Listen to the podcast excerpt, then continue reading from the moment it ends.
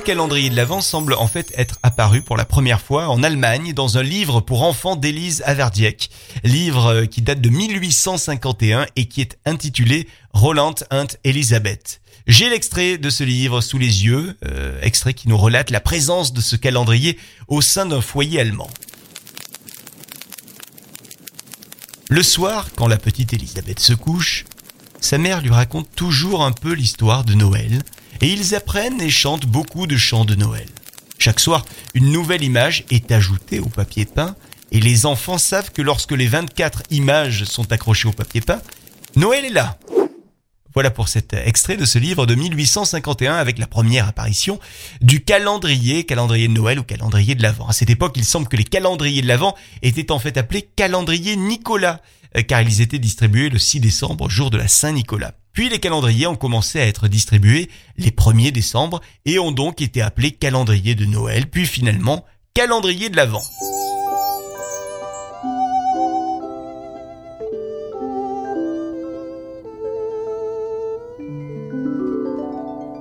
Mais si on parlait donc d'ores et déjà des calendriers dans les livres, le calendrier tel qu'on le connaît, euh, il a été inventé en Allemagne par un certain Gerhard Lang, qui est considéré comme étant l'inventeur du calendrier de l'Avent imprimé. Alors ça remonte, cette tradition du, calendrier imprimé, à plus de, de 100 ans, puisque le calendrier de l'Avent sous sa forme actuelle a été créé en 1904. Alors, je vous parlais de, Gerhard Lang, c'était un libraire et un éditeur. Et en fait, cette idée du calendrier de l'Avent lui est venue en se remémorant la manière dont sa maman euh, le faisait patienter, lui, quand il était enfant, jusqu'à Noël.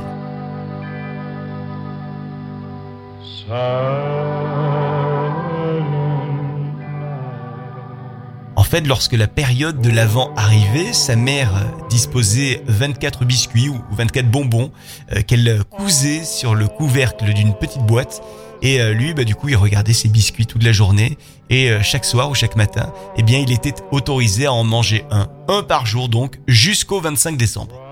On peut donc dire que c'est la maman de Gérard Lang qui est à l'origine de cette idée du calendrier de l'Avent avec un objet, mais que c'est lui, Gérard Lang, qui a su la développer au niveau commercial. En fait, c'est donc en repensant à son enfance euh, qu'il a produit le premier calendrier de l'Avent imprimé, il a mis de côté les bonbons et finalement, il a remplacé ces bonbons ou ces biscuits euh, par euh, des petites images en couleur. Alors le calendrier pilote a été réalisé pour la première fois en 1904 et c'est une fois que ce projet était bien clair dans sa tête, bien ficelé que Gérard Lang a décidé d'aller euh, la proposer cette idée à une grosse imprimerie. Nous sommes en 1908, soit quatre ans après le calendrier pilote et c'est donc l'imprimerie Redschold et Lang qui publie ce calendrier de Noël, dessiné, illustré par euh, Ernest Kepler, euh, célèbre illustrateur de l'époque. Alors la diffusion commerciale est, déclenchée en 1908 et c'est donc euh, bien plutôt un succès pour ce calendrier. Ça fonctionne bien, les familles, les, foyers allemands veulent un calendrier de l'Avent imprimé chez eux pour leurs enfants. En parallèle, il y a donc une autre imprimerie qui s'intéresse à ce projet, c'est l'imprimerie euh, San Johannis qui décide de produire des calendriers d'un tout autre genre. On oublie les dessins colorés, place au verset biblique qu'on glisse derrière chaque fenêtre du calendrier. C'est un petit peu moins fun.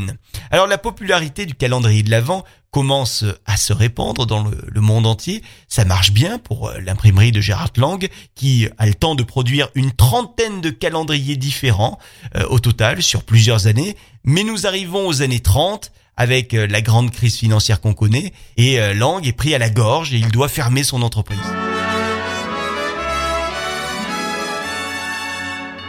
Finalement, c'est la Seconde Guerre mondiale qui va mettre fin au succès de cette tradition allemande du calendrier, euh, puisque pendant la guerre, le carton était rationné, il était donc interdit de produire des calendriers avec des images.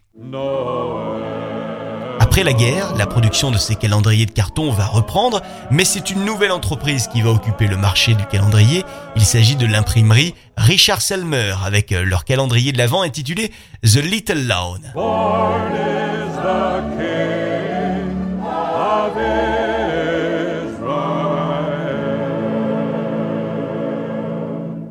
Sais que vous êtes gourmand, donc euh, vous allez me demander, bah, quand est-ce qu'est né le calendrier avec euh, les chocolats dedans?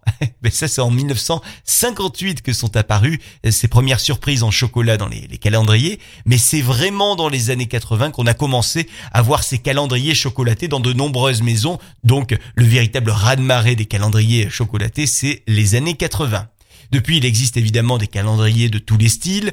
Euh, il y a des calendriers avec des chocolats, bien sûr, mais aussi des, parfums à l'intérieur, des fromages. Et celles et ceux qui ont des animaux domestiques peuvent même obtenir désormais des calendriers de l'Avent avec des friandises pour leurs chiens ou pour leurs chats. Sachez également que le plus grand calendrier du monde a été réalisé en 2007 en Angleterre, dans une gare de Londres précisément. Il mesurait 71 mètres de hauteur sur 23 mètres de largeur et célébrer la rénovation de la gare.